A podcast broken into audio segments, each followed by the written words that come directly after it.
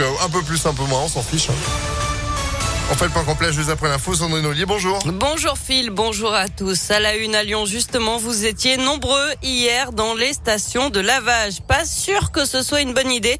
La fine couche de sable venue du Sahara qui s'est abattue hier matin sur Lyon Alors- et sur toute la région. Fine, vous êtes optimiste, hein Aussi, mais quand même, c'était pas un mètre de sable non plus. Bah faut pas déconner, non non mais il y a juste un milieu, non non c'est une bonne dose, non non non en vrai, en vrai, on, on a l'habitude d'avoir du sable, mais là c'était quand même, bon bref c'était tabou quoi. Bon, en tout cas, ça devrait continuer jusqu'à vendredi. Et une question ce matin, est-ce que c'est dangereux pour notre santé? Euh, Très peu, selon euh, Marie-Pierre Vagnot de l'Institut Air Atmo Auvergne-Rhône-Alpes qui surveille la qualité de l'air. contrairement à des particules qui sont issues de la combustion, hein, soit voiture, soit chauffage, qui sont des très petites particules, donc euh, qui pénètrent profondément dans l'arbre respiratoire. Ça, c'est des particules qui sont plus grossières. C'est des particules qui ne rentrent pas au plus profond des poumons. Elles sont arrêtées par euh, un certain nombre de filtres, et, plus c'est fin, plus ça pénètre euh, dans, nos, dans nos poumons.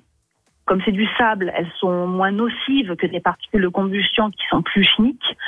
Ceci dit, il y a quand même des effets un petit peu d'étouffement sur des personnes sensibles, des asthmatiques, un petit peu de, de gêne respiratoire en fait.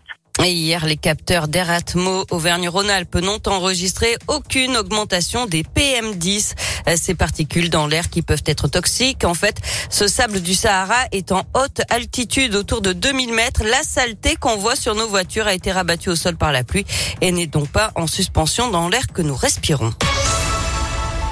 L'actualité, c'est aussi huit ans de prison pour un ostéopathe de Lyon. Il a été reconnu coupable du viol d'une de ses patientes. L'homme de 51 ans avait déjà été condamné par le passé pour des faits similaires. 160 interpellations en un mois, c'est le bilan de la nouvelle brigade spécialisée de terrain déployée depuis le 7 février à la Guillotière et la Pardieu. Karim Benzema de retour devant la justice cet été. Le natif de bronze sera jugé en appel à Versailles dans l'affaire de la sextape. En novembre 2021, l'attaquant français avait été condamné à un an de prison avec sursis et 75 000 euros d'amende pour complicité de tentative de chantage à l'encontre de son ancien coéquipier en équipe de France, Mathieu Valbuena. Le procès en appel aura lieu les 30 juin et 1er juillet.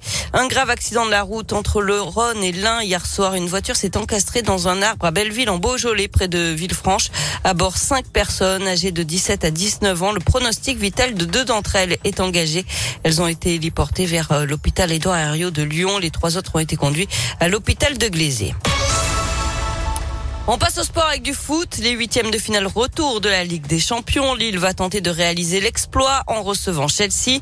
Au match aller, les nordistes avaient été battus 2 à 0 en Angleterre. Hier, l'Atlético Madrid s'est qualifié pour les quarts de finale après sa victoire à Manchester United 1 à 0. Ça passe aussi pour Benfica qui a sorti l'Ajax Amsterdam. Victoire là aussi 1 à 0. Enfin, le biathlète indinois Simon Détieux va prendre sa retraite. Il l'a annoncé hier juste avant le début aujourd'hui de la dernière étape de la Coupe du Monde à Oslo en Norvège. Eh ben merci beaucoup Sandrine, l'info continue sur impactfm.fr.